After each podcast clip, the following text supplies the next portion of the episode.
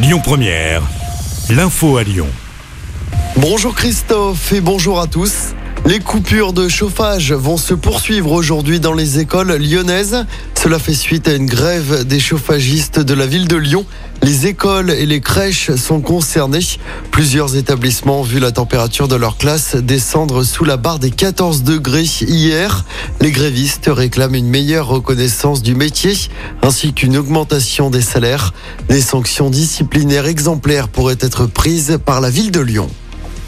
La grève au dépôt de carburant de Fézin près de Lyon va-t-elle s'arrêter aujourd'hui? C'est le dernier site concerné par le mouvement en France. La décision de poursuivre ou non la grève sera prise dans l'après-midi d'après le progrès. Le site qui a retrouvé un fonctionnement quasiment normal lors des derniers jours. Ce nouveau choc dans l'église, 11 évêques sont mis en cause pour violence sexuelle. Parmi eux, l'ancien évêque de Bordeaux, Jean-Pierre Ricard.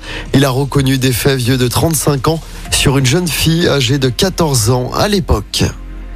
Ce coup de filet hier soir à la Guillotière à Lyon. Cinq personnes ont été interpellées en une heure. C'était sur la place Mazagran. Elles ont été placées en garde à vue. De nombreux policiers ont été mobilisés pour cette opération. Un appel à témoins toujours en cours après la disparition inquiétante d'un homme de 54 ans. Ce dernier a quitté son domicile près de Villefranche dans la nuit de dimanche à hier. De nombreux moyens sont déployés pour le retrouver. On vous a mis sa photo et son signalement complet sur notre site et notre application.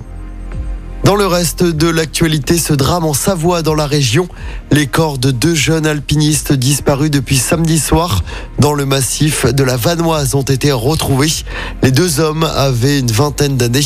Ils auraient été emportés par une plaque de neige formée par le vent. En sport, en tennis, l'exploit de Caroline Garcia. Elle entre dans l'histoire. La Lyonnaise a remporté le Masters. C'est le plus grand titre de sa carrière. En finale, la nuit dernière, elle est venue à bout d'Arina Zabalenka en 2-7, 7-6, 6-4. Caroline Garcia devient la deuxième française à remporter le Masters après Amélie Mauresmo. C'était en 2005. 75e joueuse mondiale en début d'année. Caroline Garcia termine la saison à la quatrième place.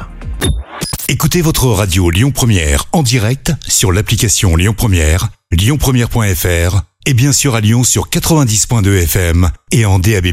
Lyon Première